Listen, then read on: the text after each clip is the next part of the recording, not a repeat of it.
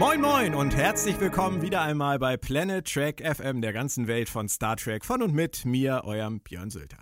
Planet Trek FM ist eine Produktion vom Verlag in Farbe und Bunt und wird unterstützt von Sci-Fi, dem Corona-Magazin, der FedCon und dem FedCon Insider. Und wer auf die Auflösung des Crosscult-Gewinnspiels wartet, bei dem zwei von euch heute den Roman Die letzte und einzige Hoffnung von Una McCormack mit nach Hause nehmen werden, das passiert natürlich erst am Ende dieser Podcast-Ausgabe und dann mit einem Special Guest. Seid gespannt. Doch jetzt geht es erstmal weiter mit der Nummer 42 und der Besprechung der Episode Stardust City Wreck. Keine Gnade aus der Serie Star Trek Picard. In der letzten Ausgabe 41 hat sich mein Co-Pilot Moritz ja mit der Autorin und Übersetzerin Claudia Kern getroffen, um über die ersten vier Episoden schon mal zu sprechen. Heute sind die beiden nun endlich wieder mit mir vereint, wenn es um die fünfte Episode geht. Hallo Claudia, hallo Moritz, schön, dass ihr da seid. Hallo Björn, hallo Claudia. Hallo Björn, hallo Moritz. Hey, das hat funktioniert. Ja, total, total. Wir werden immer besser. Ja, ihr zwei. Es war sehr schön, euch zuzuhören. Jetzt sind wir alle auf dem Laufenden, wie Claudia so die ersten vier Folgen fand. Jetzt können wir richtig schön einsteigen und werden natürlich, wie die Folge schon heißt, äh, keine Gnade kennen. Ich denke, man muss das Ganze an dieser Stelle in zwei große Brocken schneiden, die Episode an sich bewerten und dann nochmal über alles sprechen, was irgendwie übergeordnet zu betrachten ist. Beginnen wir mal mit der Episode selbst. Claudia, wilder Mix, oder? Ja, total. Ähm, zum einen, mir haben viele Sachen gefallen, mir haben manche Sachen nicht ganz so gut gefallen. Ähm, ich finde das, ich finde es sehr schön, dass endlich Tempo reingekommen ist mhm. und dass sie aufgehört haben, zwischen der Picard-Storyline und dem Artefakt hin und her zu schneiden.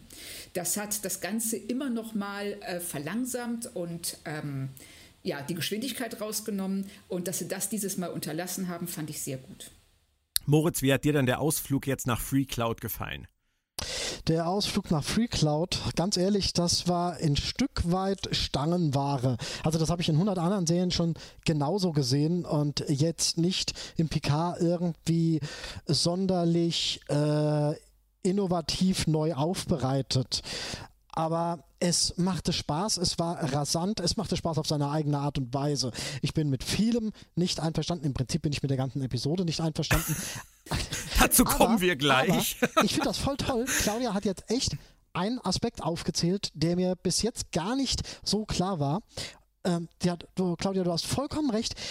Die ähm, Ausblendung des zweiten Handlungsstrangs, also ja. die Konzentration auf einen einzigen Handlungsstrang hat der Serie der Episode sehr gut getan. Also ich muss mhm. tatsächlich mhm, ja. sagen, vielleicht wünschte ich mir rückwirkend, dass man beispielsweise tatsächlich Episode 2 nur auf dem Borg-Kubus gehabt hätte, um einfach ja. das ganze Ding einzuführen und 3 und 4 dann wieder aus der Sicht von Picard. Hätte dem ja. Ganzen mehr Spannung verliehen. Jetzt fängst du auch schon an mit Picard. Das ah, hat Claudia ja, dich jetzt aber ja. angesteckt. Oh. Eigentlich nicht. Eigentlich um nicht. Ich äh, musste die ganze Zeit an Arschkarte denken und äh, aber ganz kurz dazu, ähm, Jonathan Frakes hatte ja gesagt, dass die vierte und fünfte Episode eindeutiger als Einzelfolgen konzipiert waren und die erste bis dritte und die sechste bis zehnte nicht. Ähm, von daher passt es ja und bei der fünften jetzt haben sie sich ja wirklich auf eine Sache konzentriert. Für mich wirkte das Ganze so ein bisschen so wie ähm, Oceans 11 meets Monty Python, muss ich ganz ehrlich sagen. Also äh, ich habe mich äh, teilweise wirklich ein bisschen fremdgeschämt, weil ich, ich stehe auf, auf schrägen Humor aber ähm, mir war Patrick Stewart in dem Outfit mit diesem extremen französischen Akzent ein bisschen zu viel. Wie ging dir das, Claudia? Ich weiß genau, was du meinst und ich finde, sie haben das sehr schlecht aufgebaut. Die Szene an sich ist völlig in Ordnung, weil wir als Zuschauer oder als TNG-Zuschauer wissen, dass Picard ein schlechter Schauspieler ist. Ja. Wir wissen ich, aber auch, genau. dass Stewart kein schlechter Schauspieler ist. Nur so wie sie das aufgebaut haben, also das ist ja praktisch, das kommt ja aus dem Nichts. Wenn er da auf einmal steht äh, in seinem Franzosen-Outfit mit der Augenklappe und, ähm, die, und in diesem Akzent redet und völlig theatralisch und übertrieben agiert, dass ähm, sie hätten es vorbereiten müssen, dass, ähm, weil wir auch so nicht wissen, warum er das überhaupt macht. Nämlich, ich musste, ach so, ja, sag du ruhig erst. Ja, es wird ja deutlich gesagt, dass diese Mittelsmänner sehr exzentrisch auftreten. Aber das ist er ja nicht. Das ist ja ähm, der ähm, Rios in dem Moment. Ja. Aber nicht Picard. Also ja. das ergab keinen Sinn. An sich fand ich die Szene gut, aber sie war schlecht aufgebaut. Ich musste ähm, halt, äh, ich glaube, es war, war es nicht Times Arrow, die Doppelfolge aus dem 19. Jahrhundert, wo sie ähm, so tun, als wären sie eine Schauspieltruppe. Mhm. Wenn, wenn die mhm. Vermieterin immer klopft und äh, Picard dann immer hingeht und dann stehen die alle da mit ihren Büchern und Jordi hält falsch rum, weil er den Viso abnehmen muss und so. Das war ja ähnlich klamaukig. Ähm, genau. Aber das war für mich halt bei weitem nicht so drüber. Das war für mich irgendwie organischer aus der Handlung. Und dieses Mal kam halt dieser französische Akzent zusammen mit diesem Outfit, wie du sagst, halt so aus dem Nichts, so Bäm, und du denkst du so, um Gottes Willen, was, was, geht, mit, was geht mit Stewart ab? Ähm, war, fand ich übrigens im Deutschen extremer als im Englischen. Also ich äh, fand, ah, okay. fand äh, Ernst Meinke, äh, muss ich ganz ehrlich sagen, ich finde ja Ernst Meinke großartig, finde ohnehin die Synchronisation großartig, aber am Anfang, die ersten zwei Sätze, habe ich Ernst Meinke auf Französisch gar nicht verstanden. Aber das hatte ich okay, jetzt weniger Probleme. Aber war, um dein, ja, okay. Um dein, ähm, um deinen Humorexkurs noch mal ein Stück weit weiterzutreiben, gegen Deep Space Nine, also gegen diverse Ferengi-Episoden, äh, muss ich leider sagen, stinkt Stardust City Rack total ab. In Sachen Spaßfaktor. Ja, in Sachen Spaß, ja. in Sachen, nein, auch, äh, ähm, ähm, hm, wie soll ich das jetzt nennen? Humor, Feinsinnigkeit. Ja, es war zahnlos. Das war so. ja, die ja. haben, die haben, lustig in der Folge, wo die Leute alle hingemetzelt werden. Nein, aber die, die haben im Prinzip, meiner, meinem Gefühl nach, haben sie eine Idee gehabt und haben sich gedacht, alleine Free Cloud an sich, dieser schrille Ort mit den schrillen Kostümen, dem französischen Akzent und den ganzen tollen Querverweisen auf Quark, Mr. Mods Hair Emporium und Dabo und so ja. weiter, reicht aus und ist lustig genug. Ende, wir müssen das Drehbuch nicht mehr weiterschreiben. So wirkte ja, das halt für mich irgendwie. Also ich fand es nicht ganz so schlimm wie du. Also ich fand diesen ähm, äh, Spruch vom Comic Relief Elfen Elnor ähm, eigentlich ganz gut, wenn er als auf einmal diese ganze Situation eskaliert und ähm, die Spannung in der Luft liegt und er dann auf einmal fragt, wir We're not pretending anymore. Wir tun jetzt nicht mehr so, oder? Darf ich mal ganz ehrlich sagen, ich muss das mal sagen, ich fand den da voll süß. Ich auch. Ja. Ich, ich stelle mir gerade vor, wie der Even, ja. Even Gora auf einer Party steht und gefragt wird, was machst du denn eigentlich so beruflich? Und er sagt, ich bin der Comic Relief Elfe von Star Trek Picard. Was habt ihr nur alle immer mit dem Elfen? Echt, das, ist, das, das stinkt dem so nach. Dabei Nein, aber er ist nicht. süß. Ich finde ihn, ich ja, fand ja, ihn auch, Fall. er war auch mein Highlight. Und seine ungebügelte Jacke fand ich auch großartig als Verkleidung. Und seine komplette ja. Ahnungslosigkeit. Ich, ich mag dieses äh, Fisch aus dem Wasser Prinzip unglaublich gern. Also ich möchte auch, noch, möchte auch noch was Positives zu sagen, Claudia. Es, es, klingt vielleicht so negativ, wenn ich jetzt so drauf rumhacke. Ich fand alle Figuren in, in diesem Kontext sympathisch. Und ich fand sie auch alle viel sympathischer und zugänglicher als in den vorigen Folgen. Also das erste richtig. Mal hatte ich richtig das Gefühl, einer Crew zuzugucken. Ein Team, ein Team. Ein Team. Absolut. Ja. Ja. ja. Das fand genau, ich ja. Mir auch so das war eine, auch eine konsequente Weiterentwicklung aus Episode 4, wo die halt wirklich mal miteinander Umgang gepflegt haben und man sie jetzt mal in Aktion gesehen hat. Ich gebe dir komplett recht diese, äh, die Figuren waren da alle sympathisch, aber es waren auch diverse käsige Momente dabei. Also äh, Dr. Cerati am Transporter, was sollte denn das? Wir haben in über 700 Episoden 100.000 Mal gesehen, wie äh, der äh, Shuttle-Computer ähm, angewiesen wird, äh, Leute hochzubeamen. Wieso muss denn da jetzt eine stehen, ähm, um den Beam-Vorgang zu überwachen? Ja, Und warum hat er kein Transporter-Hologramm?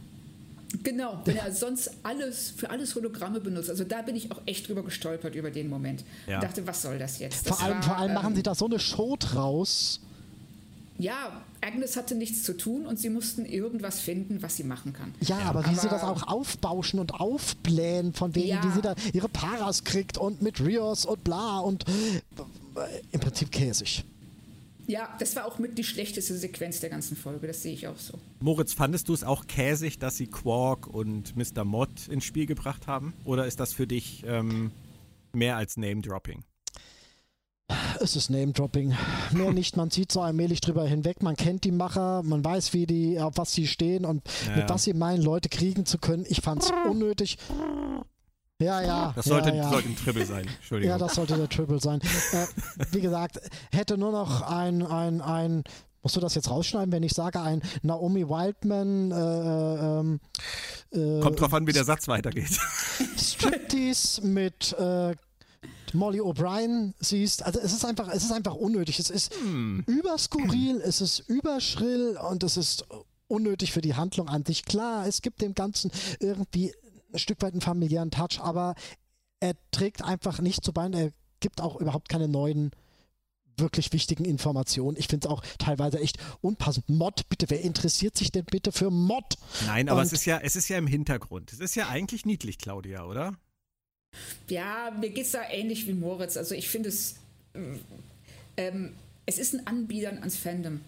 Und ähm, das ist eigentlich was, denke ich mal, was äh, ich lieber im zweiten Teil unseres Podcasts jetzt besprechen würde, weil es äh, auf das große Ganze auch abzielt. Okay. Ähm, aber in diesem Fall so stark auf ähm, Fanservice zu gehen oder äh, zu sagen, guck mal, wir haben uns daran erinnert, wir bringen das rein, auch mit E-Chaps hier. Ähm, ah, ah, ah, ah nein, da, darüber reden wir sowieso anders. Ja, ja, also, kommt, kommt, ja, kommt. Ähm, okay, gut. Ein zu Quark schießt sich noch hinterher. Für mich ist halt Quark der alternde Grieskram auf Deep Space Nine, der es nicht wirklich auf die Reihe kriegt, aber trotzdem verbissen weitermacht. Aber der hat kein Franchise aufgebaut. Nein, das könnte ich mir auch nicht vorstellen. Gut, wir wissen nicht, was aus ihm geworden ist. Natürlich nicht, aber ich finde, es passt nicht zu ihm. Der hat inzwischen einen Mond, einen eigenen Mond. Das finde ich ja noch witzig, weil, weil das ja. ja immer mal wieder äh, aufgegriffen wurde und so weiter. Aber. Und nein, wie, hieß sein, wie hieß der Cousin mit dem Mond? Gala. Yeah. Gala. Unnützes Wissen. Ja. okay, ich habe ich, ich muss hab mich die, ja noch für den Albino revanchieren, den ich damals vergessen habe. Von daher. Ja, ja. Ich habe die, ich die Folge mal geviertelt. Ähm, ich, deswegen springe ich ein bisschen. Soll sich niemand wundern, dass ich die Eröffnungssequenz ignoriere. Die kommt dann gleich. Der zweite Teil für mich ist äh, ich nenne das mal, äh, der, der Soap-Anteil der Episode. Diesmal nicht auf dem Kubus und diesmal nicht mit äh, dem, dem Geplänkel zwischen den Geschwistern, sondern diesmal die Kinderwunschklinik auf FreeCloud, Claudia. Ähm, über Raffi, Raffi, jetzt sage ich schon Raffi, Raffi Musiker. Über Raffi erfahren wir dieses Mal ja ähm, etwas mehr über, über den Hintergrund äh, ihrer Problematik mit ihrer Familie, was wir aus dem Roman ja schon wissen, aber den hat ja nicht jeder genau. gelesen. Also, wir haben nur diese Szene in dieser Folge, sie geht in diese Kinderwunschklinik. Wie kam das für dich rüber, Claudia? Ähm, ja, also ich fand es in der Szene, ich fand sie sehr gut. Ich fand die Szene an sich das totale Klischee. Ähm, auch schon hundertmal da gewesen mhm. und ähm, es gehört eigentlich nicht so in eine Star Trek-Welt. Also das würde ich eher in einer alten Folge von Emergency Room sehen, als bei Star Dawson's Trek. Creek. Auf der Dawson's Creek, ja, super Beispiel. Und, und ähm, nee, ist aber auch in einer ganz schlechten Folge Emergency Room, weil Emergency Room im Schnitt schon ein bisschen besser ist. Ja, schon ein bisschen mehr konnte. Sie haben versucht, Raffi mehr Tiefgang zu verleihen und diese ganze Drogenproblematik, die ich könnte mir vorstellen, dass sie die so nach und nach jetzt ad, ad acta legen, weil sie einfach nichts Interessantes dazu zu sagen haben. Nichts, was wir nicht schon tausendmal in anderen Sachen gesehen hätten. Von Seifenopern bis hin zu ja, Dawson's Creek, obwohl ist eigentlich auch eine Seifenoper. das Problem, was ich an, an dieser Szene einfach sehe, ist, dass die eigentlich nur richtig gut funktioniert und emotional ein wenig mitnimmt, wenn man das Buch gelesen hat. Das stimmt. Ja, das stimmt. Richtig.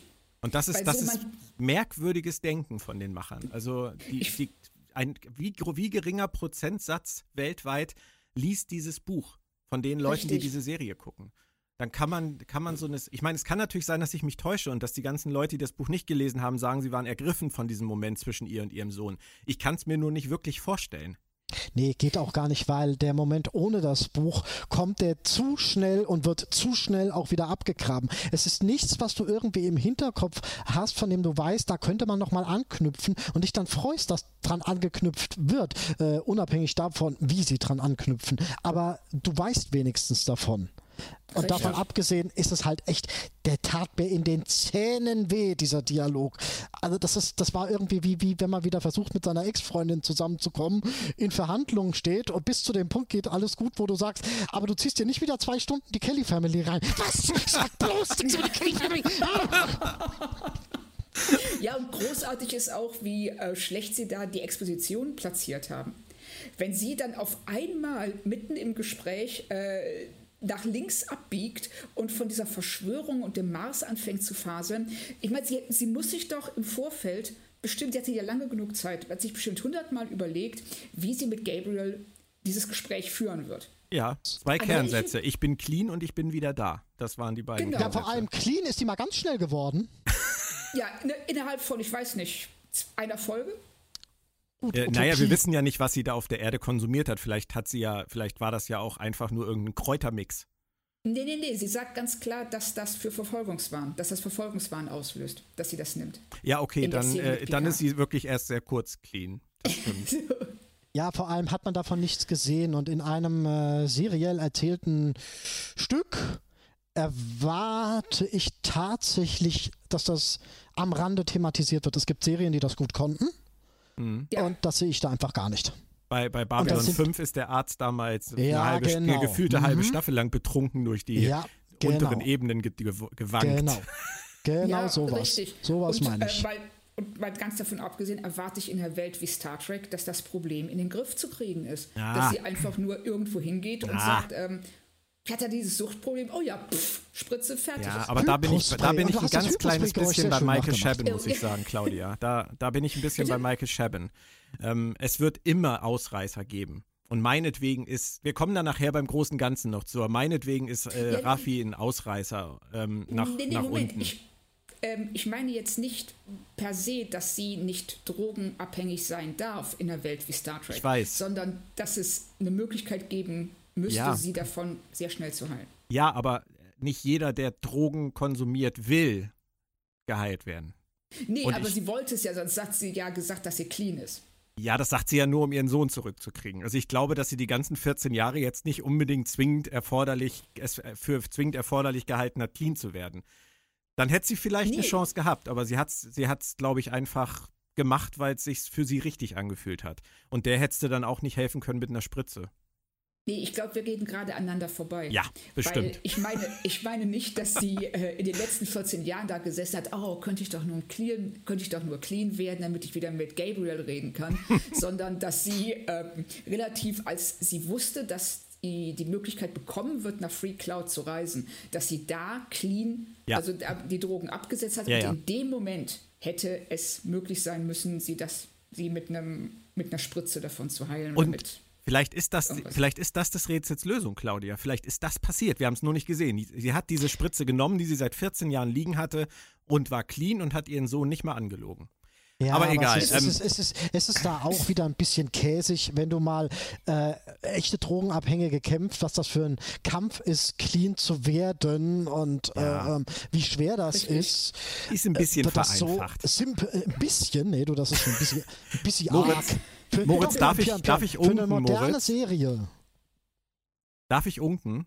Ja, klar. Sie, sie, sitzt ja am Ende in ihrem Quartier und, und Papa Picard oder Opa Picard klopft und, und sagt, na, und sie sagt, oh, geh weg.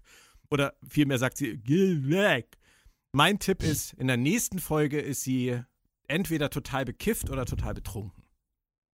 Und dann haben wir das Ganze wirklich auf den, den simpelsten Nenner runtergebrochen von trinkt und, und raucht und wird mitgenommen, ist clean, geht zu ihrem Sohn, blitzt ab und wird rückfällig. Und alles, alles in, innerhalb von Sendezeit von viereinhalb Minuten. Da sind wir mal wieder bei der zu kurzen Episodendauer. Aber ja, gut, okay. Ja, da hätten äh, zehn Minuten mehr auch nicht geholfen. Doch, insgesamt wird jeder Episode zehn Minuten mehr. Ja, auf jeden Fall. Ja, gut, vielleicht. Doch. Äh, sie heißt auch wirklich Raffaela. Ich hab's immer ja, gewusst. Ja, ja. Ist doch kein bayerischer Name. Raffi Musiker. Der Raffi, ja, ich habe Raffi Musiker. Ich, ich habe ich hab letztens eine Schweizer äh, äh, Rezension gehört und da haben sie gesagt, hat die Raffi, hat dann mit dem PK geredet. Bleiben wir aber mal beim Bayerischen und kommen wir von der Raffi Musiker zum Manu Inti Raimi. Das ist ja auch ein ganz beliebter bayerischer äh, äh, Ex-Schauspieler, möchte man meinen. Er war aber leider in der Folge gar nicht dabei, obwohl am Anfang der Folge Ichep kurz zu sehen war, Claudia. Wie war dieses Wiedersehen für dich? Überraschend. Also vor allem als der Name Ichep fiel, ich dachte so, ähm, der sieht anders aus. Und dann, ich meine, es ist natürlich völlig klar, warum sie es gemacht haben, warum sie ihn umbesetzt haben. Ja. Also viel mehr Brücken als Manu Interrami kann man nicht verbrennen. Nein. Und ähm, deshalb, ich habe da auch überhaupt kein Problem mit, dass sie das gemacht haben, auch dass sie ihn sofort umbringen.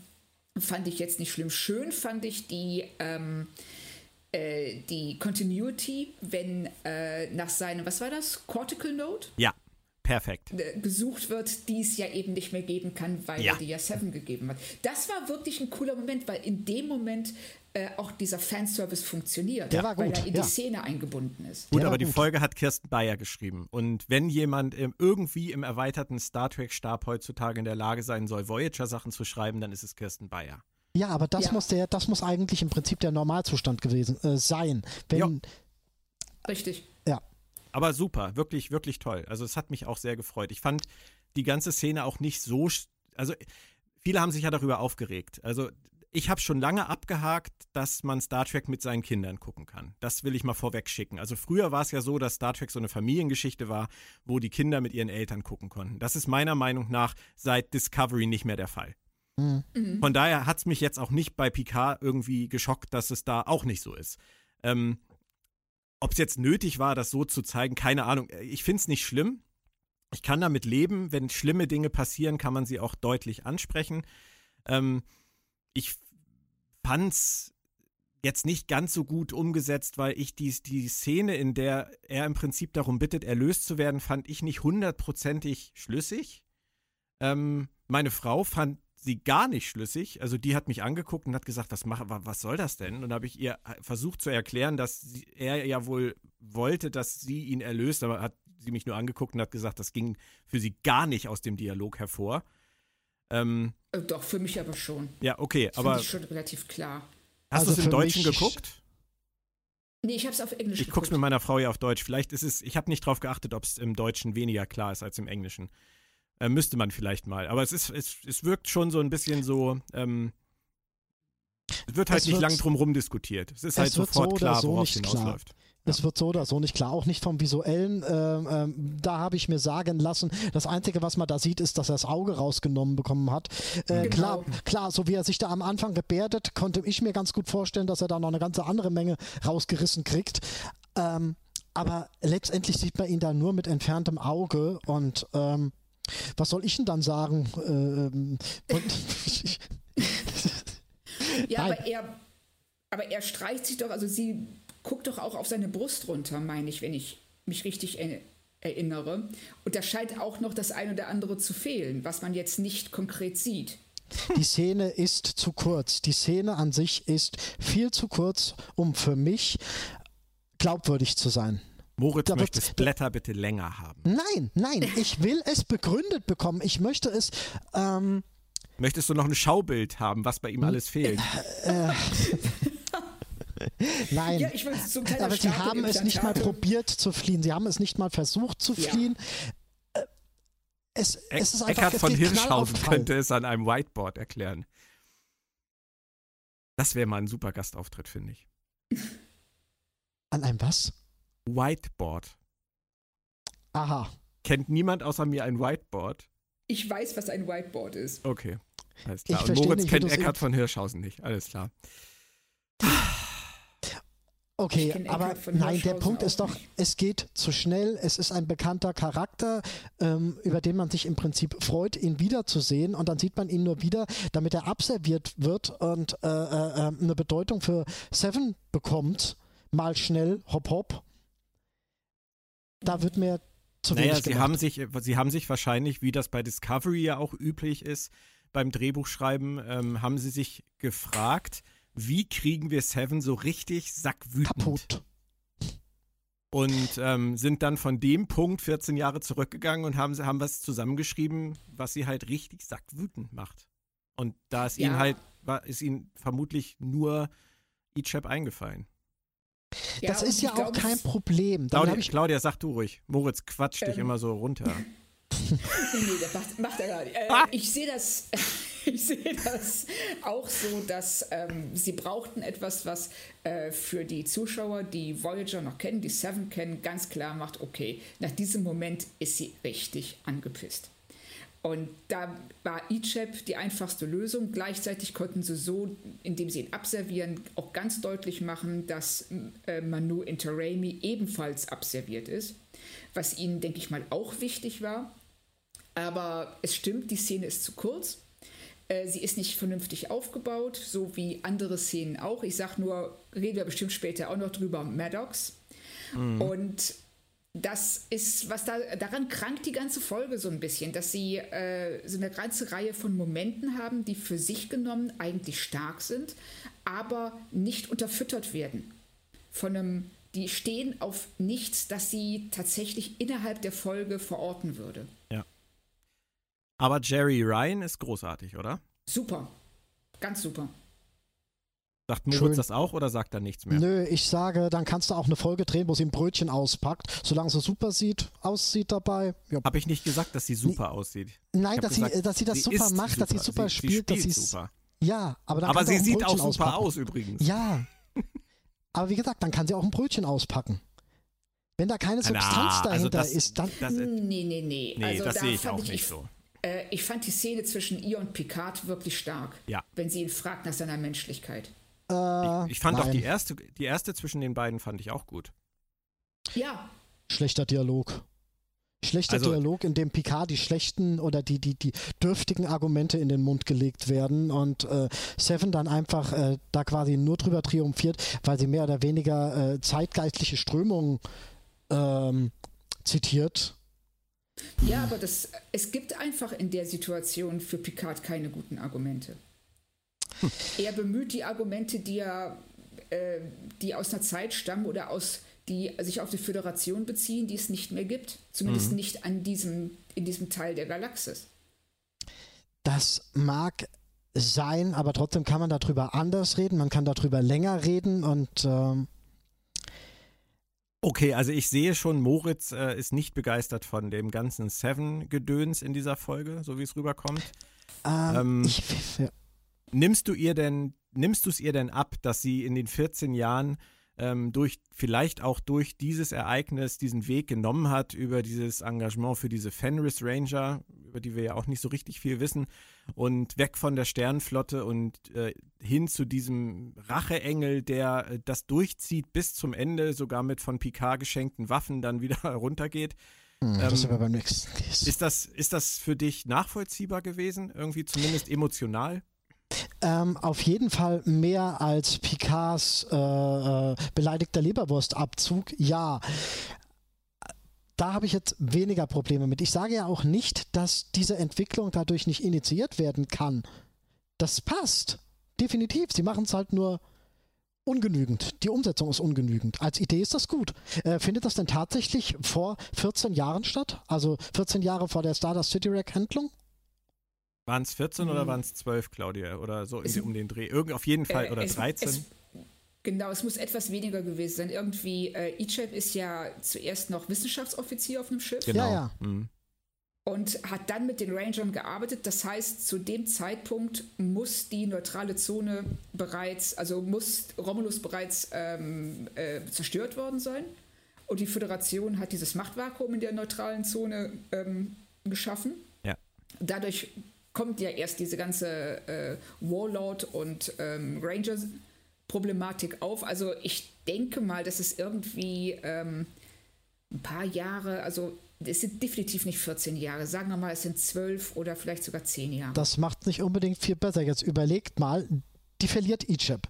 Danach schließt sie sich den Rangern an und ähm, die Ranger haben ihr Geld auf FreeCloud, also mit FreeCloud zu tun und äh, das heißt jetzt also, dass sie zwölf Jahre an der guten, was ein bescheuerter Name, Jaisel, äh, äh, äh, mehr oder weniger Tür an Tür lebt und da gar nichts passiert. Aber jetzt nach zwölf Jahren kommt er auf einmal plopp auf die Idee, jetzt, jetzt, jetzt ist mein Tag gekommen oder was. Nach zwölf Jahren. Und Jaisel ja. hat sie auch nicht weiter gejagt. Sind übrigens 13 Jahre.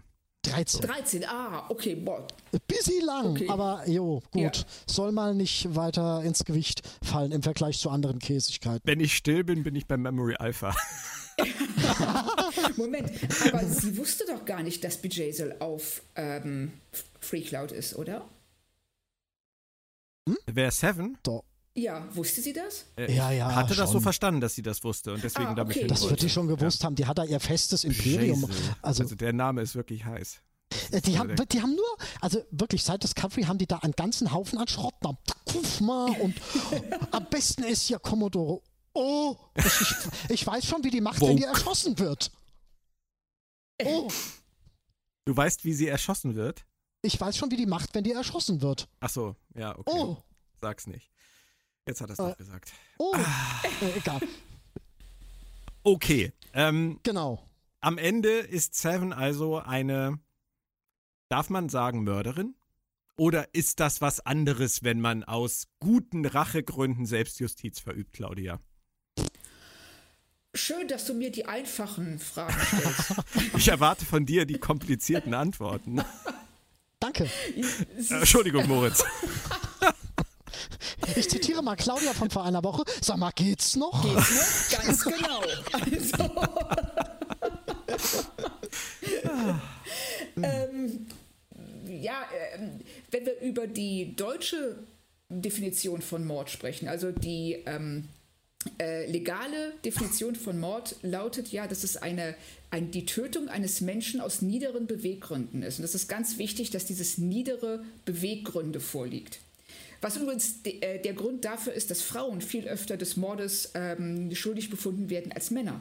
Weil Okay. Männer schneller auf Totschlag äh, umschwenken können, weil sie, wenn sie jemanden vor die rüberhauen und der stirbt, können sie sagen, ja, pff, ist mir einfach so rausgerutscht. Aber Frauen, die häufig schwächer sind, zum Beispiel ähm, als ihre Ehemänner, wenn die die töten, machen sie das sehr oft eben mit Gift oder anderen Sachen, wo man sagen kann, das ist geplant, das ist aus niederen Beweggründen, das war echt eklig, das so zu machen. Ähm, Und- halt, warte mal, unterscheidet man da nicht zwischen äh, Mord aus Aff Mord im Affekt und Mord- geplant? Genau, Mord im Affekt, da wäre es jetzt schön, wenn uns ein Anwalt zuhören würde. Ich, Mhm. das, ich weiß nämlich nicht genau, also der äh, Mord im Affekt wird, glaube ich, ähnlich betrachtet wie ein Totschlag.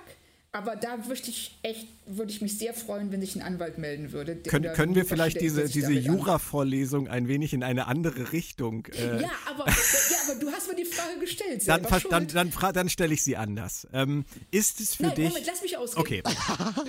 lass mich jetzt Bin schon ausreden. still. Jetzt habe ich schon diesen ganzen Bogen Ja, ja. gemacht, den ich gar nicht machen wollte. Okay. Ähm, äh, ist es, handelt sie aus niederen Beweggründen? Ist es geplant? Ja, weil sie holt sich die Waffen aus dem Waffenschrank und lässt sie sich speziell dafür geben, um Bejesul umzubringen. Sind es niedere Beweggründe? Sie will sich rächen, aber wir haben Bejesul vorher kennengelernt und wir wissen, die Galaxis ist echt nicht ärmer dran, wenn die fehlt. Das stimmt. Das Also, es ist ganz schwer zu sagen. Ich denke nicht, dass sie, sie ist eine Rächerin. Macht sie das zur Mörderin? meiner Meinung nach sicher. ja.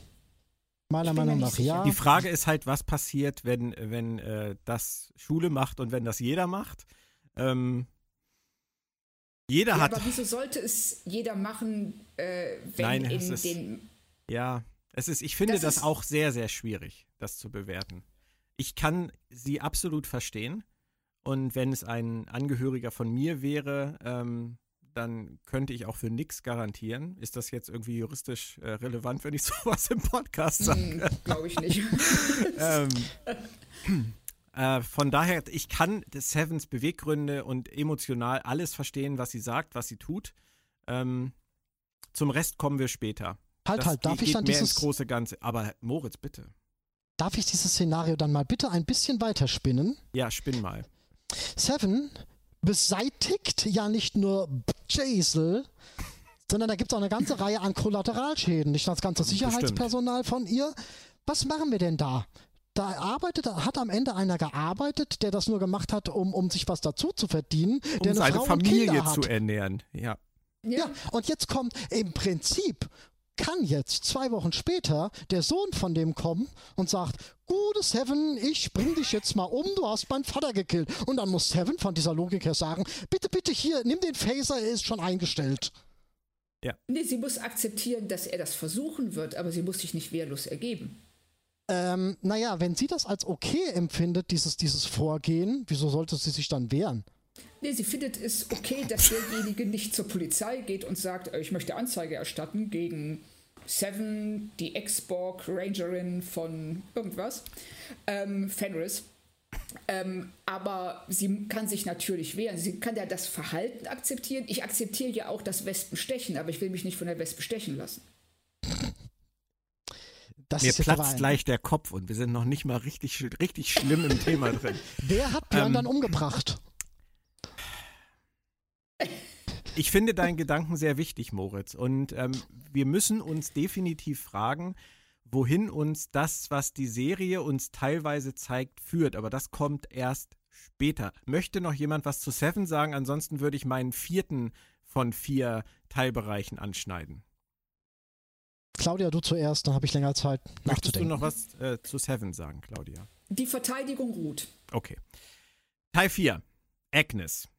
Agnes äh, haben wir ja bisher so verortet, dass sie ein bisschen verhuscht rüberkommt, aber wahrscheinlich von Commodore oh, instrumentalisiert wurde.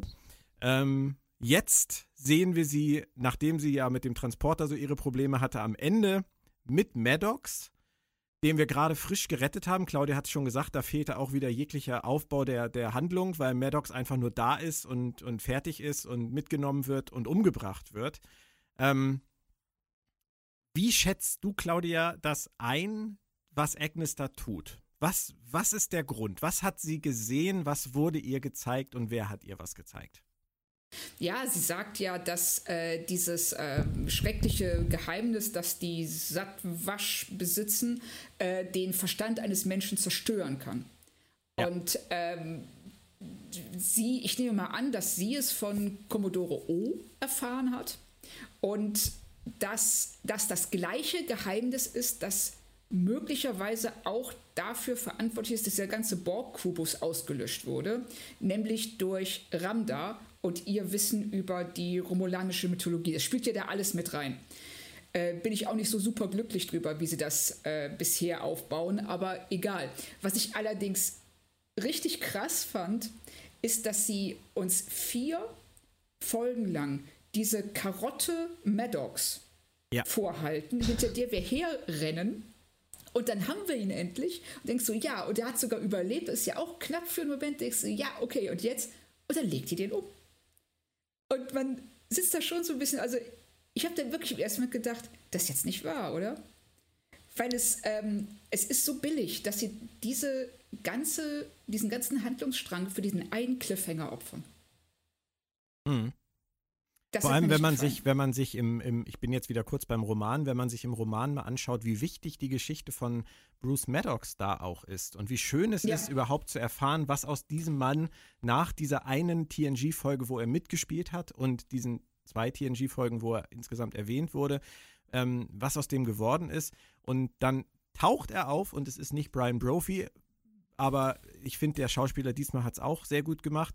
Ähm, mhm. Ja, und dann, scheiße, auch, auch wieder nur ein Red Herring gewesen. Also ich bin da total bei dir. Ich finde das auch. Vor, ja. vor, allem ist die, vor allem ist die Hinführungsszene auch irgendwie ein bisschen, da muss ich es wieder sagen, käsig. Wir sehen Gerati, wie sie sich ein, ein komisches Video mit ihm und ihr anguckt, wie er Kuchen backt.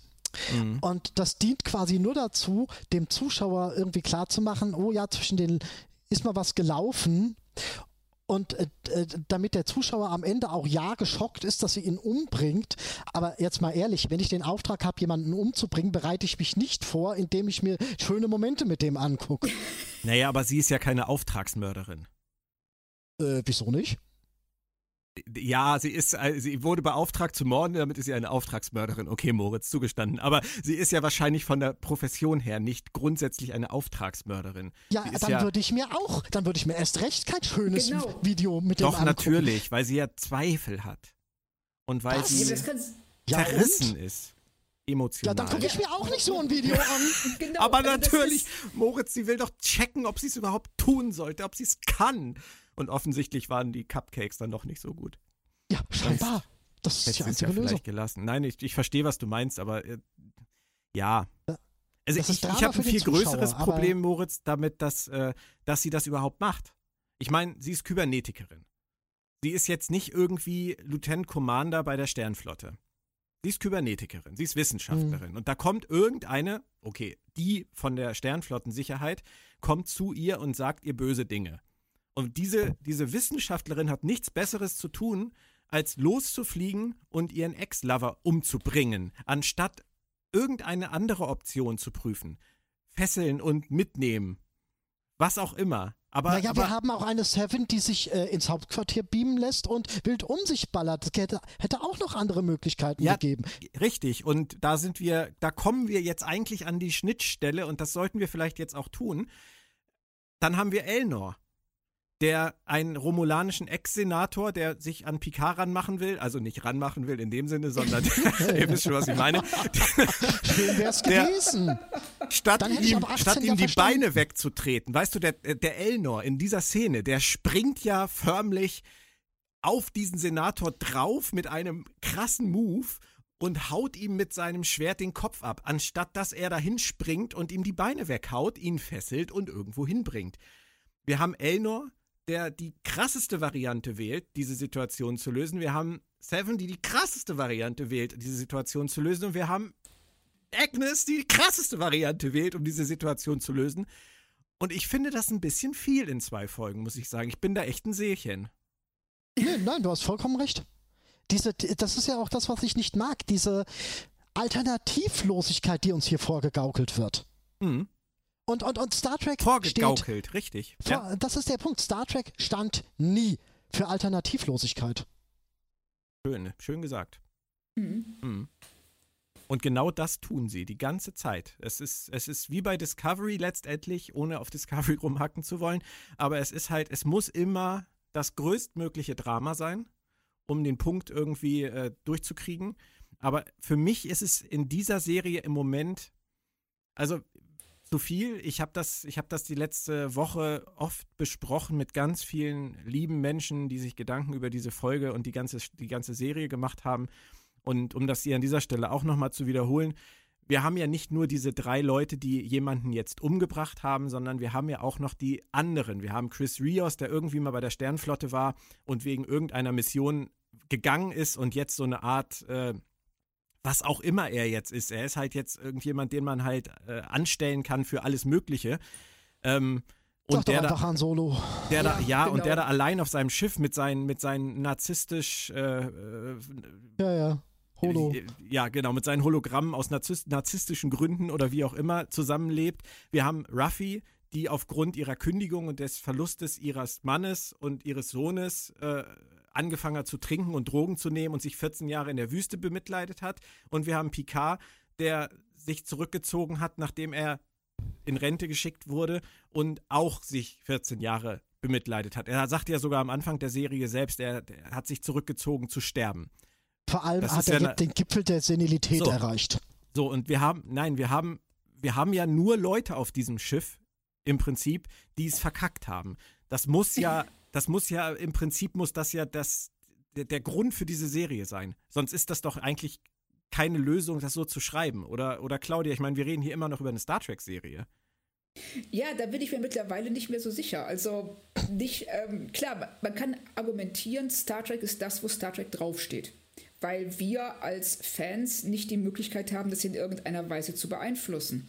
Auf der anderen Seite, obwohl ich Discovery äh, schlechter finde als Picard, ähm, ist da der, der, der Kontrast nicht so krass, weil wir sehen hier Picard, den wir mit ganz bestimmten Dingen verbinden, auch mit einer ganz bestimmten Art von Star Trek, in einer Welt, in der er nichts zu suchen hat, in der er nicht reinpasst, was erstmal gewollt ist. Aber auf der anderen Seite sehen wir auch eine Welt, die im Star Trek-Universum nicht wirklich Sinn ergibt und auch die Figuren ergeben keinen Sinn. Du hast ähm, schon mal angesprochen, dass die ähm, Menschen in Star Trek eigentlich immer Vorbildcharakter hatten. Das waren Leute, die äh, es geschafft haben, die, äh, die, die, die, Sünden der Vergangenheit hinter sich zu lassen, die Krieg überwunden haben und ähm, äh, Hunger und äh, ja, und ähnliche Dinge, also von denen wir alle noch geplagt werden. Und jetzt werden die aber wieder in diesen Sumpf hineingezogen. Also wir sehen nicht mehr zu denen auf, sondern wir sind auf Augenhöhe mhm. mit denen oder vielleicht sogar über, stehen sogar über ihnen. Und das finde ich eine sehr interessante Entwicklung. Ja, das ist ja aber letztendlich dem geschuldet, was Michael Chabon ja auch gesagt hat, dass er nicht an den Advanced Human glaubt. Und wenn man das konsequent durchzieht, äh, dann sieht das wahrscheinlich in einer Serie dann nachher so aus. Wobei ich sagen würde, man kann durchaus beides haben. Gene Roddenberry hat gesagt, wir haben den Advanced Human. Michael Chabon sagt, er glaubt nicht an den Advanced Human. Und für mich wäre die, der Kompromiss für Star Trek heutzutage Zeitgeist geprägt zu sagen, es gibt mehr Ausreißer nach unten als früher. Aber in dieser Serie gibt es nur Ausreißer nach unten. Und das halte ich für schwierig, Moritz. Ja, definitiv. Es ähm, eins, zwei gefestigte Charaktere, die gewisse Prinzipien als Gegenpol hochhalten würden. Das ist ja. das, was der Serie fehlt. Vor allem, vor allem wo ich gerade drüber nachdenke, weil ja Narek auch ein doppeltes Spiel mit Sochi spielt, weil Narissa ja auch eine Sternflottenoffizierin gemimt hat, obwohl sie eine Doppelagentin ist und Commodore O offensichtlich als Sicherheitschefin der Sternflotte ja auch irgendwie in Sachen drin hängt. Und dann kriegen wir noch diese, diesen, diese Admiral Clancy zu sehen, die Picard anschnauzt ohne Ende. Also im Prinzip, wir haben in dieser Serie ja außer den beiden Haushältern von Picard, äh, Laris und Shaban, ja noch nicht wirklich so richtig sympathische Figuren gesehen, die wirklich einfach nur das Richtige tun wollen. Richtig. Ja. Also ich, vielleicht ist das ja auch total veraltet, was ich mir da vorstelle. Nein. Aber nein? Ganz, ganz ehrlich, ganz ehrlich. Was wir hier gerade aufzählen oder die Gegenteile, die wir hier gerade aufzählen, sind Dinge, die Star Trek groß gemacht haben, die Star Trek vor allem abgehoben haben ja. von anderen Serien, die zu Alleinstellungsmerkmal.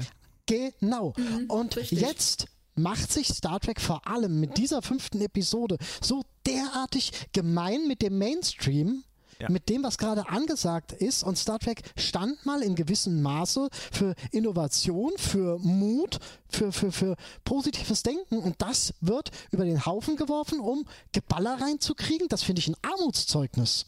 Star Trek hat halt mal inspiriert, um zu glauben, dass es besser werden kann. Und also, ich frage, ja, ja. ich frage mich halt, Moritz, ob es, ob es wirklich so sein kann, dass die Autoren dieser Serie uns zeigen wollten, dass es irgendwann in der Zukunft, nachdem es schon mal gut war, mal wieder richtig schlecht geworden ist. Und dass trotzdem dieser Funke, dieser Funke Advanced Human, der vielleicht ja noch in Picard schlummert oder ganz bestimmt ja noch in Picard schlummert und vielleicht auch in Ruffy und vielleicht auch in Rios, weil die drei haben ja bisher zumindest keinen umgebracht dass die am Ende dafür sorgen werden, dass die Dinge wieder besser werden und dass das die trackige Botschaft dieser Staffel ist. Claudia, kannst du dir hat, das vorstellen? Oder Moritz? Wer von hat, euch Rios, hat Rios äh, mit äh, Betäubungsmodus geschossen in der, in der Bar oder was das da war? Der hatte auch ein paar umgefasert. Ja, aber ich ja, weiß ja, nicht, gut, aber ja, das würde ich jetzt mal ja, tatsächlich mal abhaken. Ja, also Picard, äh, Picard hat auch schon auf andere geschossen und andere erschossen. Ja. Aber so. nicht in der Serie, oder? Darum geht es ja nicht. Aber das ist, dass, dass man sich immer schon mal in Star Trek gegen Angreifer gewehrt hat, das ist nun nichts Neues. Die haben aber nicht angegriffen. Egal, aber lass, lass mich also Ich finde, das ist ja schon noch ein Unterschied, ob Rios jetzt sich irgendwie in der Bar wehrt und äh, gegen vielleicht jemanden mit Betäubungsgewehr beschießt oder ob jemand geköpft ja, wird. Ja, gut, hast recht. Ja, ist, das ist, ist stimmt schon. Ja. Ähm, da ist ein ganz anderer Punkt noch wichtig, den du da ansprichst. Wir haben hier Seven als ikonische Figur zurückgeholt, die mhm. diese Episode beschließt als äh, äh, Seven aus dem Spiegeluniversum. Terminator. Oder so. Und die Frage ist jetzt extremst. Und darauf gibt es keine vernünftige Antwort oder keine gute Antwort Warten leider. wir es ab. Vielleicht nein, haben wir eine. Nein, nein, nein, ich habe sie noch gar nicht gestellt. Ja, War ja. das jetzt ein einzelnes Intermezzo von Seven? Ist sie die nächsten Episoden dabei oder ist sie die nächsten Episoden nicht dabei? Ist Seven die nächsten Episoden nicht dabei, haben wir einen richtig hässlichen, unreflektierten Bruch in der gesamten äh, Star Trek Charakteristik. Glaub Nein, glaube ich nicht. Also ich habe für dich versucht herauszufinden, ob sie noch mitspielt. Ich habe versucht herauszufinden, ob Frau Reizenstein sie häufiger als für eine Folge gesprochen hat. Ich habe es nicht herausgefunden. Leider. Ähm, wir müssen, denke ich mal, der Internet Movie Database für den Moment glauben, dass sie in fünf Folgen mitspielt und das wäre dann vermutlich ab der übernächsten bis zum Schluss. Weil ich hm. glaube, dass sie in der morgigen hm. nicht dabei sein wird. Das ähm, ist sehr. Mach du erst fertig. Nee, nee, ich wollte gar nichts mehr sagen. Also so stelle ich okay. mir das vor. Also, dass ähm, das das Ende von Seven in dieser Serie ist, das glaube ich überhaupt nicht. Gut. Nee, glaube ich auch nicht. Gut, dann bestehen definitiv Chancen, dass da was ähm, Trackiges passiert, mit dem man was anfangen kann. Aber ich will nicht unken, aber ich muss es in den Raum werfen. Es ist nicht so, als ob wir nicht jetzt schon zu wenig Fässer rumstehen hätten. Nein, wir haben im Prinzip einen ganzen Haufen Fässer rumstehen, äh, an denen noch nicht viel getan wurde. Inzwischen kann man sich schon kaum mehr bewegen vor Fässern. Das richtig, ist, äh, richtig. Und jetzt stellen sie noch ein neues rein. Und jetzt stellen sie noch ein neues rein. Ja, klar. Ja, das Solange machen sie Platz die ganze ist. Zeit. Ja. Ja. Ja, du hast recht, Moritz. Aber vielleicht sind all diese Fässer nachher zusammengekippt ja die Ursuppe der Auflösung dieser Staffel. Wow, das war eine schöne Metapher. Wow. Wunderbar. Ja, Eigenlob stinkt kaum. Nein, aber ich, ich verstehe deine, deine Probleme damit. Nur ich habe halt die Hoffnung, dass sie es irgendwie aufgelöst kriegen, weil, und das muss man ja auch sagen, ich werde äh, immer wieder die letzten Tage darauf angesprochen, dass ich das zu krass sehe, weil ich, ich versuche den Leuten zu erklären, dass es für mich die fehlende Balance ist. Balance ist, finde ich, das wichtige Wort in diesem Kontext, dass mir einfach die Figuren fehlen, die dieses Trackige hochhalten. Im, mhm. Im Gegensatz zu diesen ganzen verkrachten Existenzen. Das ist das Einzige, was mich gestört hat zu dem Punkt nach der fünften Folge. Jeder einzelne Handlungsstrang ist, geht irgendwie durch. Wenn, wenn du jeden einzelnen Handlungsstrang irgendwie in der Dramaturgie dieser Staffel oder einer Serie oder wie auch immer gehabt hättest, könntest du sagen, dass mit Agnes, dass die das so gezeigt gekriegt hat, das ist vielleicht wirklich so krass und vielleicht ist es auch total berechtigt und vielleicht ist Commodore O auch die gute und vielleicht geht das alles auf und okay meinetwegen. Ähm, kann man machen. Seven mit Ichep, keiner war ihr je so nah wie Ichep. Das ist für sie Familie. Ähm, meinetwegen. Kann man auch machen. Und, und Elnor ist halt, Elnor ist halt, ja, Fish, wie heißt es so schön, Fish out of the water. Er ist ja, halt, genau. äh, ja, er ist halt, er weiß es halt nicht besser. Er muss das halt noch lernen. Er hat von Picard ja dann auch den Anranzer gekriegt und er wird nie wieder jemanden einfach so köpfen, ohne dass Picard ihm das erlaubt. Und deswegen, das sind, deswegen weißt stirbt du, ja, das bestimmt ist auch alles noch. so und auch Ruffy. Ich kann Ruffy als Anomalie und so, dass die sich da in, in der Wüste versteckt und das ist schlimm, was ihr passiert ist, gerade wenn man den Roman kennt. Sie hat sich Picard anvertraut, sie hat ihr, ihre Karriere und ihr Leben diesem Mann anvertraut. Und er hat hingeschmissen, er hat gepokert, geblufft, hingeschmissen und hat sich verpisst. Und ich kann total verstehen, dass sie frustriert ist und manche Leute kämpfen halt dann und manche halt nicht. Hm. Das ist alles für sich genommen völlig in Ordnung. Auch Picard alleine, dass der irgendwann mit 80 dann mal aufgibt, wenn er, wenn er keine Möglichkeit mehr sieht, das kann ich auch akzeptieren. Ich kann es nur nicht alles zusammen in einer Staffel akzeptieren, nicht in fünf ja. Folgen. Mhm. Stimmt, das stimmt. Das ist richtig. Das ist richtig, ja. Schwierig. Kriegen Sie ja, das hin? Ist, ich weiß es nicht. Also ich wünschte, ich würde einen Hinweis darauf sehen, dass sie die Kurve kriegen zum Staffelende hin. Also Picard als Figur wirft mir immer noch gewisse Rätsel auf. Warum? Weil ich nicht verstehe, wie er sich so weit von der Realität entfernen konnte. Dass er keinerlei Bezug mehr hat zur Gegenwart, dass er all diese Leute hat hängen lassen, von Raffi bis hin zu den mhm. ähm, Romulanern auf dem Planeten. Mhm. Über er scheint ja auch keinen Kontakt mehr zu seiner äh, ehemaligen Besatzung zu haben. Ja. Das, das finde ich ganz seltsam und ich finde, dass, sie, dass da noch nicht Klar, er hat sich zurückgezogen, weil er äh, beleidigt war, weil er schockiert war, dass sie ihn haben gehen lassen. Aber das reicht nicht, das reicht nicht für die lange Zeit. Man zieht sich dann vielleicht zurück, leckt seine Wunden und überlegt sich, was man weitermacht, aber nicht 14 Jahre. Vor allem hatte der Typ Hobbys, der hätte in die Archäologie ja, gehen können. Richtig. Und, was, und, ja. das, und wenn er das 14 Jahre gemacht hätte, das hätte ich ihm sofort abgekauft. Das wäre auch die Serie, die ich, die ich sehen wollte. Ja. Äh, in Indiana Picard. Ja. Da wäre ich sofort bei gewesen. Ja. Also. Ikonia, er geht nochmal zurück nach Ikonia und versucht irgendein altes Rätsel zu lösen. Ja der muss doch seinen Geist beschäftigen. Picard war jemand, der seinen Geist beschäftigen wollte. Genau, und, und gibt es kein CNN mehr oder wieso weiß der nicht, was in der Galaxis los ist? Claudia, ich bin gerade echt versucht, mir von, ich bin gerade echt versucht, mir von äh, CBS die Rechte für einen äh, Roman auf dem deutschen Markt zu besorgen, damit du den Roman über Picard schreiben kannst, wie er als Archäologe die, das Universum unsicher macht.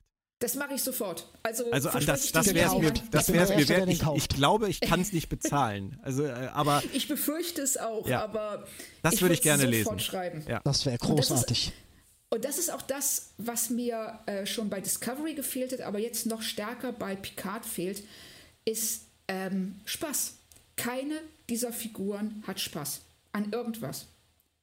Doch, die, am Französisch reden und Augenklappe tragen. Ah, bitte. Oh, ja, und und Elnor am Töten. Ja, genau. Darf ich, darf ich, darf ich? Bei Orville wäre das so.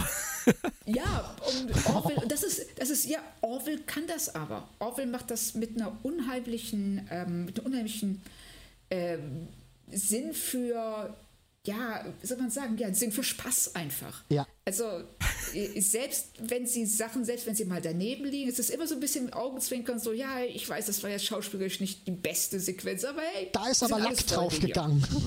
Ja, ja, genau. Ja, An der Stelle kann ich dann jetzt die Party auch nochmal richtig crashen und sagen, Seth MacFarlane hat Star Trek genommen und um richtig viel Humor erweitert zu einer Serie. Und CBS hat Star Trek genommen und es um wahnsinnig viel Dystopie erweitert zu einer neuen Serie. Irgendwas stimmt doch ja, da nicht, oder? Ja, sie wollten, äh, die haben sich angesehen, was ist gerade erfolgreich. Mhm. Und sie haben gesehen, so was die erfolgreichste Serie der letzten Jahre ist, ist Game of Thrones. Was zeichnet die Serie aus? Eine total krasse Welt, viel Sex und Gewalt. Ähm, mal abgesehen davon, dass es auch, dass auch eine gute Geschichte erzählt wurde, dass es toll mhm. gespielt war und so weiter. Mhm. Aber es ist eine ganz düstere Welt, in der die Gewalt Sinn ergibt, eben weil diese Welt so scheiße ist. Wenn ich aber Star Trek sehe, sie müssen jetzt auf Gedeih und Verderb irgendwie diese Welt böse kriegen, um die ganzen fiesen Dinge, die sie darin anstellen wollen, äh, zu rechtfertigen. Ja, und Sie sagen ja, es sind Randwelten. Sie sagen ja, es sind Randwelten. Ja, wir haben so, wir haben dieses äh, Machtvakuum geschaffen ja, ja. Äh, in der neutralen Zone. Ja, aber schon alleine, wie dieses Machtvakuum entsteht, mhm. durch die Verweigerung von Hilfe an die Romulaner, mhm. das steht ja schon auf ganz, ganz dünnem Eis. Und dann noch der äh, mhm. Verlust des Advanced Human, der die äh, Androiden äh, behandeln darf wie Dreck und. und genau. Das stimmt. Das, das hatte ich vorhin sogar in meiner Aufzählung ja noch vergessen. Ja, richtig. Ja? Wobei also, mir gerade auch auffällt, ähm, dass man ja auch so argumentieren könnte, dass die Menschen ja offensichtlich sogar noch diejenigen waren, die helfen wollten. Picard hat diese ganze Mission ja sogar angeführt. Und ähm, aufgrund der ganzen angeschlossenen Welten die dann irgendwann gesagt haben, 15 oder wie viel es waren, die dann gesagt haben, ähm, wenn ihr das macht oder wenn ihr das weitermacht, dann sind wir raus aus der Föderation, ist dann letztendlich auch die Sternflotte eingeknickt. Ähm, man könnte natürlich auch sagen, der Advanced Human hat bis zum Schluss gekämpft und ist durch die Impulse, die negativen Impulse von oh, außen, er, hat, oh. er hat positiv ins Weltall gerufen und es kam negativ zurück und ist dann eingeknickt. Ja, wenn man jetzt, jetzt beziehe ich mich mal auf das böse Buch, da ist auch schon immer wieder durchgekommen, dass zum Beispiel die auf Utopia Planetia nicht gerade sonderlich begeistert davon waren. Maddox war auch nicht davon begeistert, von seinen Lieblingsprojekten losgeeist zu werden. Und, und nee, also viele ja, waren da auch bei den Menschen nicht sonderlich begeistert davon. Schon. Ja, ja. Ja, und auf der anderen Seite, da habe ich mich auch gefragt, ähm, wenn wir an die ähm, Hauptdirektive, oberste Direktive, erste Direktive, ich kann es mir nicht merken, die Prime Directive. Ja, so ungefähr alles. Mhm. Also alles. Äh, also wenn wir an diese Direktive denken, können ja nur äh, Welten überhaupt in die Föderation aufgenommen werden, die einen sehr, sehr hohen Standard erreicht haben. Ja. Ob man das jetzt gut findet oder nicht, ist eine andere Frage. Aber wie rechtfertigen diese 15 Welten, dass sie den Romulanern nicht helfen? Das, äh, das wird dann einfach so dahingestellt es wird überhaupt kein, es wird ja, überhaupt kein vernünftiger Grund genannt. Das stimmt, Claudia, aber ich glaube, der Punkt ist, und in dem, das, was ich gerade versucht habe zu erklären und was ich, glaube ich, nicht geschafft habe zu erklären, ist, dass äh, Roddenberry ja der Meinung war, dass wir es geschafft haben, aber dass die Konflikte von außen kommen.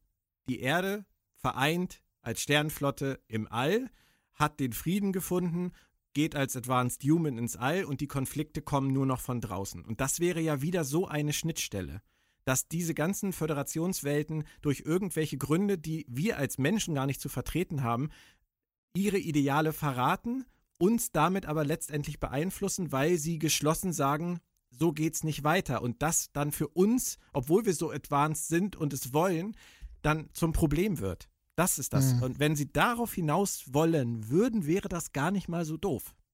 Also ich finde das ganz furchtbar, wenn sie darauf hinaus wollen. Warum? Weil ähm, es den Menschen. Ach so, ja, ja.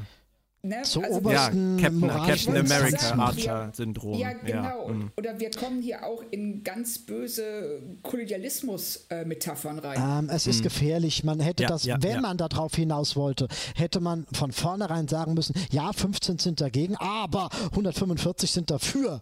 Und äh, den Menschen da eben nicht als de, keinen Sonderstatus verleihen. Gegangen wäre das. Wie groß ist die Föderation? Das wird leider nicht gesagt, weil das hätte das mich eigentlich. Ich auch gerne wissen. Das hätte mich nämlich mal interessiert, wie viel Prozent das denn sind, wenn da 15 Welten sagen, das äh, finden wir jetzt nicht ganz so toll. Ja, ja vielleicht also sind es aber die, die die besten Rohstoffe liefern. ja, aber. Äh, Nein, ist, aber es, ist, ähm, es, ist, es ist schwierig. Ich hoffe, Sie haben sich da nicht in eine Sackgasse geschrieben, aus der Sie nie wieder rauskommen. Hm. Nee, werden Sie so in der Art und Weise auch nicht. Äh, da rennen die nicht weiter rein. Nee, die werden es einfach als gegeben äh, darstellen. Das ist jetzt so, das ist die Ausgangssituation und äh, wir müssen das jetzt einfach, also entweder schlucken wir das oder wir sagen, alles, was darauf basiert, gefällt uns nicht. Mhm. Und das heißt, dass wir die Serie im Grunde genommen abschreiben kannst. Und das wäre mir zu schade. Ja, mir auch, auf jeden Fall. Es ist vor allem jetzt noch nicht äh, nein, nein, notwendig nein, einfach. Viel, Richtig. Viel zu früh. Das ist ja auch wirklich so eine Metadiskussion, die wir jetzt hier führen, die gerade gepasst hat aufgrund der Ereignisse der letzten Wochen. Es ändert nichts daran, dass die, äh, dass die Serie ja ziemlich unterhaltsam ist bisher. Aber mhm. diese Fragen sollte man ja schon stellen, wenn Star Trek draufsteht. Wenn Star Trek nicht draufstehen würde, würden wir hier ganz andere Diskussionen führen. Wenn Star Trek nicht draufstehen würde, wäre mir das relativ egal. Ich würde zwar sagen, ich mag dieses Kollateralschaden, Rache, Umbrick, Kackscheiß nicht, aber es ist nicht Star Trek. Es ist, es hat Richtig. nicht den Anspruch, ich, ja. ähm, mhm. ähm, höheren Idealen standzuhalten. Ja. Claudia, ursprünglich ging es ja in der ersten Folge mal darum, dass er Dash kennenlernt, sie umgebracht wird, er dann auf die Idee kommt, es könnte noch eine geben und die finden wollte. Offensichtlich ist das jetzt morgen ja soweit. Ähm, ist ein bisschen in Vergessenheit geraten, aufgrund dieser ganzen soapigen Unterhaltungen zwischen Narek und Sochi und Narissa auf dem Kubus. Was erwartest du dir denn von der Folge morgen in Hinblick auf Picard, in Hinblick auf Hugh, in Hinblick auf alle anderen, die da so vor Ort sind? Ich habe keine Ahnung. Ich nehme mich also auch nicht. Nachdem sie, also, also nachdem sie Maddox so unzeremoniell abserviert haben, wird's, also ist alles offen. Ich weiß nicht, ob sie jetzt hingehen und Soji vielleicht gar nicht mehr im Artefakt ist, wenn sie da ankommen. Oder irgendwie entführt wird oder ich weiß es nicht. Also ich gehe davon aus, dass sie sich treffen, äh, dass Picard sie findet, jetzt in der kommenden Folge. Aber was dann passiert, keine Ahnung. Beim ist, besten Willen nicht. Ist aber vielleicht auch ein gutes Zeichen, Moritz, oder?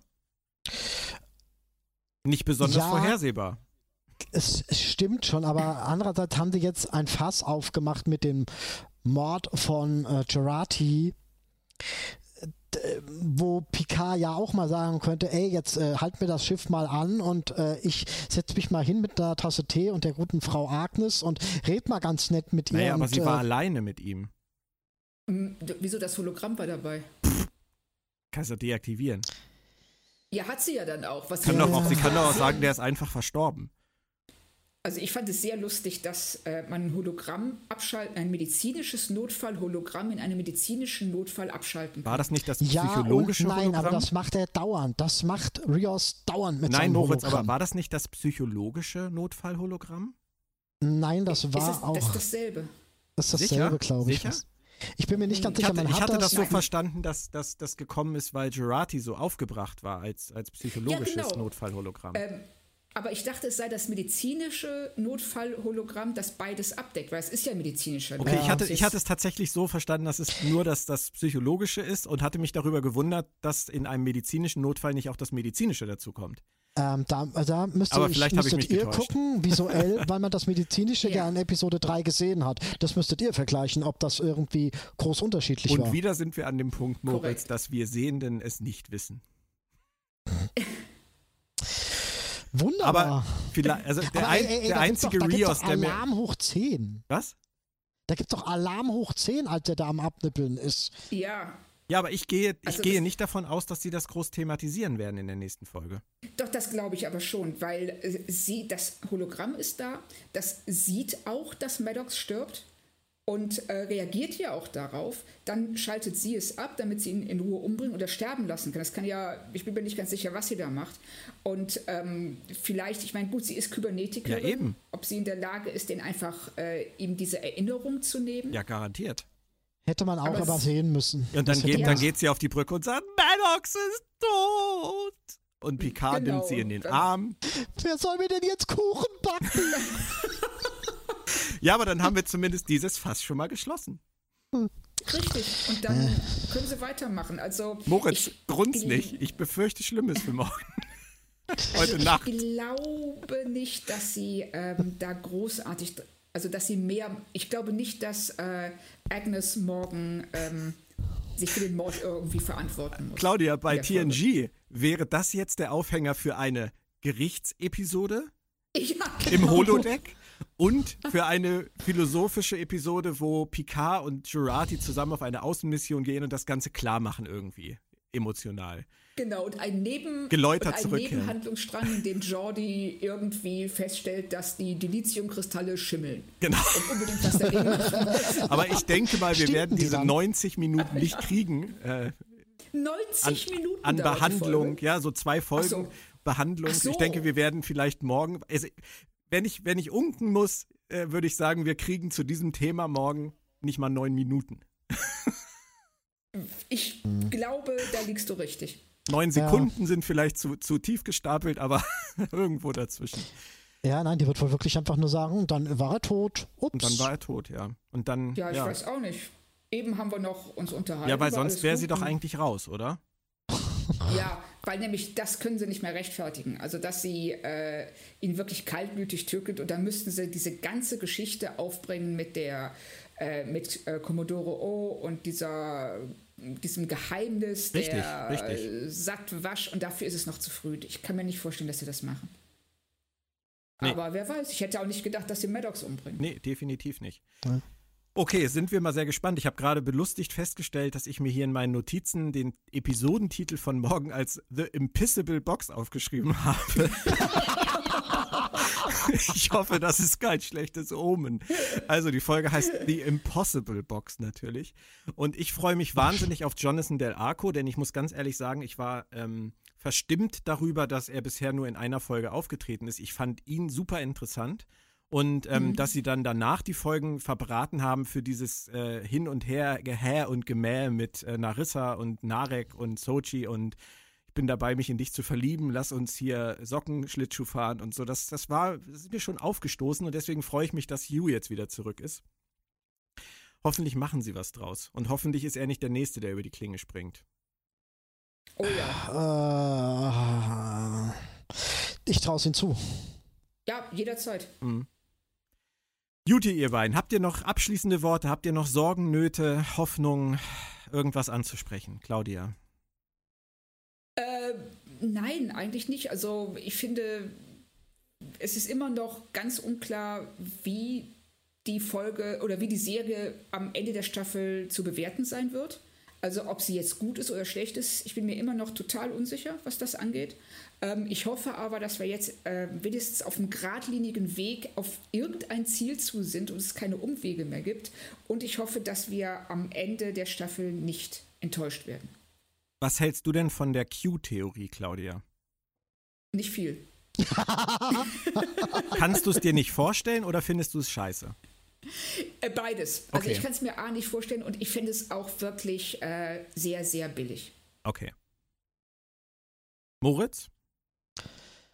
Ähm, nee, also es kommt in der nächsten Episode, wird es für mich sehr stark auf den Anfang ankommen, wie sie die letzte Episode fortsetzen. Also was, er ist tot. ja, genau so. Und ähm, was sie sich dann widmen wollen. Und das wird ja wohl nur Kubus Action, sein. Action von auf daher. dem Kubus, würde ich sagen. Ja. Ah, nein, bitte keine Action. Aber doch, der Trailer sieht verdammt nach Action aus. Oh. Ich Und- mochte oder ich mag Picard für seine entspannte, entschleunigte, dialoglastige Erzählung und nicht Mhm. für Action in der Bar, Action auf dem Würfel, Action in der Krankenstadt. Oh, das kann man jetzt doppeldeutig sehen. Aber ähm, Man ist nie zu alt. ähm, was ich viel spannender noch finde bei dem, äh, bei dem Thema ist, dass er, ja auch irgendwie noch zurück zur Erde muss, um Riker und Troy zu treffen.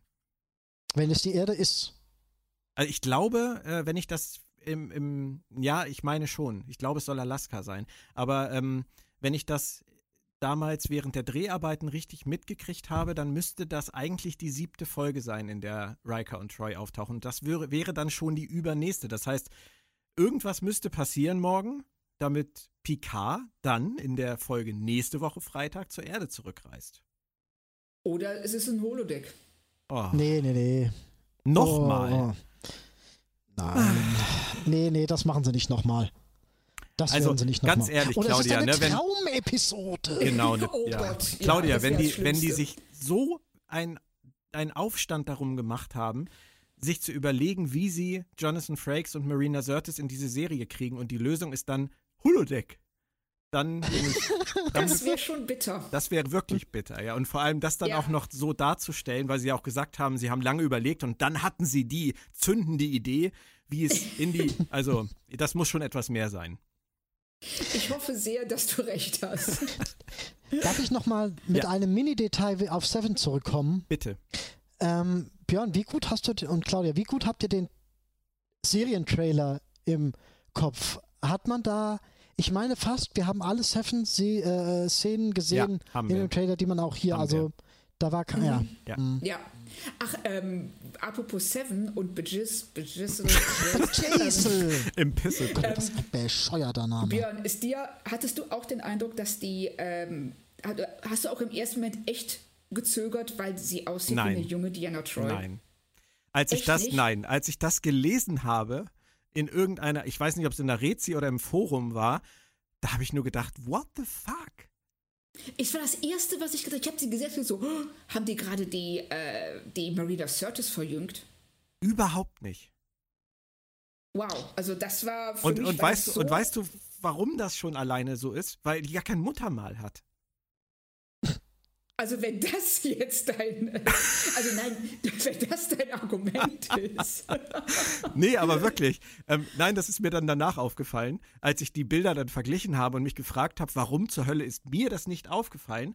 Da habe ich das Muttermal gesehen und habe gedacht, okay, daran lag es wahrscheinlich. Nein, aber ernsthaft, ähm, ich habe es nicht gesehen. Wirklich nicht. Ich, find, Oh. ich finde auch wirklich nicht. Also klar haben die eine gewisse Ähnlichkeit, aber wirklich nur mit der Marina Sirtis ähm, und der Diana Troy aus der ersten Staffel. Ja, richtig. Ja, ähm, aber nee. Der, die Verbindung ist mir auch gar nicht gekommen. Also, das finde ich echt witzig. Doch, also das fand ich auch, äh, weil das war das Erste, was ich gedacht habe, als sie eingeblendet wird. Okay. Nee, tut mir Aber leid. okay. Kann ich nicht bedienen. Aber das, das liegt bestimmt an mir. Was sagt ihr eigentlich zu diesem widerlichen äh, Stilmittel dieser zeitverschränkten Erzählung? Ich finde, die macht so viel kaputt, wenn die da. Ähm, Du hast ständig diese Szenenwechsel vom Schiff in die Bar und äh, es wird dann, wenn was in der Bar passiert, äh, wird das auf dem Schiff hergeleitet, warum das so ist. Das ist bei Ich find, Ocean's ist- 11 auch nicht anders. Oder bei Ja, Haus des Geldes. Ich finde das unglaublich hässlich. Ich mag, Also ich finde, ich mag das. ich mag es, wenn es, also ich mag es, wenn es nötig ist. Mhm. Ähm, ich hatte hier, hier hat es mich auch nicht so gestört. Ähm, mich hat es in der Szene ähm, vor ein paar Folgen, wenn äh, Äh, Picard und Ja, seine ja, Haushälterin ja, das Apartment ja. durchsuchen, da fand ich das total irritierend. Ich finde, das, äh, das ist, das ähm, hat dann echt nichts mehr mit Erzählfluss zu tun. Doch, doch. Und dann frage ich mich, warum machen die sowas? Haben die Angst, dass, äh, wenn man das irgendwie fünf Minuten verschoben voneinander zeigt, dass die Leute dann vergessen Nee, haben, dass nee, nee. Rios das? Ich glaube, das ist dann wieder die Frage, wie gut es umgesetzt ist. Und ich, das geht so in Richtung von dem, was Claudia eben gesagt hat. Ähm, wenn ich an Haus des Geldes zum Beispiel denke, schaut das jemand außer mir? Ja, ja, ja, klar, Ja, okay. klar. Ähm, da ist es ja ganz häufig so, dass du die, ähm, die, den Plan und die letztendliche Realität der Ausführung sozusagen parallel siehst. Also du kannst in dem Moment, wo etwas erzählt wird, wie es gemacht werden soll, kannst du anhand des Gegengeschnittenen, was später dann wirklich passiert ist, sehen, wie es abweicht. Richtig, Und das, aber macht, das macht Sinn. Ähm, ja, das war jetzt hier überhaupt das- nicht der Fall. Das war jetzt aber das passiert ja auch, das passiert ja auch los, also äh, äh, mit einem zeitlichen Unterschied von was weiß ich, wie zwei Wochen oder so. Dass man das nicht unbedingt vernünftig nacheinander erzählen kann, verstehe ich. Aber äh, dass sie hier Sachen erzählen, die im Schnitt eigentlich nur so eins, Moritz, zwei Stündchen es höchstens passiert, auseinander. Es passiert aber einfach zu wenig. Also gerade dieser Free Cloud Abstecher, der ist ja, der hat ja überhaupt kein, kein, kein äh, Fleisch auf den Rippen. Also da passiert ja einfach nichts. Das, Du hast geräuchertes Fleisch gegessen. da, ja, aber das ist halt, ich glaube, daran liegt das einfach. Und da sie ja offensichtlich diesem Zwang unterliegen, diese 45,5 Minuten nicht zu überschreiten, ähm, ist es dann halt Mhm. einfach schwierig, solche Sachen auszuwalzen. Und dann ist diese Gegenschnitt-Geschichte, glaube ich, einfach ein, ein Stilmittel, was ihnen Zeit spart. Ja, glaube ich Na auch. gut, es aber ist, es ist aber relativ unglücklich. Also es funktioniert ganz oft nicht. Es, also mich stört es aber auch nicht. Also von daher. Nee, also es ist jetzt, ich finde es jetzt auch nicht dramatisch. Ähm, es gibt Sachen, die mich deutlich mehr stören. Äh, ja, natürlich. Im Vergleich zu äh, diversen anderen Käsekuchigkeiten habt ihr auf jeden Fall recht. Ja, klar. Käsekuchen. Nur, Du hast es auf jeden Fall jetzt geschafft, dass ich um 18.30 Uhr, ja, es ist 18.30 Uhr, auch wenn dieser Podcast natürlich zu einer völlig anderen Uhrzeit erscheinen wird, ähm, Lust auf Käsekuchen oder irgendwas Käsiges Ja. bekommen habe. Du hast es so oft erwähnt und ich muss auch pinkeln, das könnte auch an dem Episodentitel liegen. also von daher glaube ich, jetzt wird's käsig. ja genau, von daher glaube ich, beenden wir es an dieser Stelle. Wollen wir uns gerne in der nächsten Woche ähm, nochmal in dieser Kombination treffen und über das reden, was auf dem Borg-Kubus passiert ist? Habt ihr Lust? Unbedingt. Ich würde würd mich sehr freuen. Das freut mich auch. Dann danke ich euch beiden für heute. Hat sehr viel Spaß gemacht. Und ähm, alle, die gerne wissen möchten, wer den Roman Die letzte und einzige Hoffnung aus dem Hause Crosskite, geschrieben von Una McCormack und zur Verfügung gestellt von Markus Rode, gewonnen hat, bleibt nach der Verabschiedung natürlich noch dran. Und euch beiden sage ich Tschö. Kann ich, noch eine letzte, kann ich noch eine letzte Bitte äußern, Björn? Könntest du dir nicht auf. Ja. Ja, nein, nein. Ich, ähm, ich finde, ihr habt doch noch keine Ziege auf eurem Hof, oder? Nein. Darf ich dir eine spenden? Ich habe Nein. ja auch schon einen Namen. Ich habe ja auch schon einen Namen gegeben. Oh, bitte. Wie lautet sie heißt, sie heißt Bruce Maddox. Ich will nach Hause. Tschüss. Tschüss.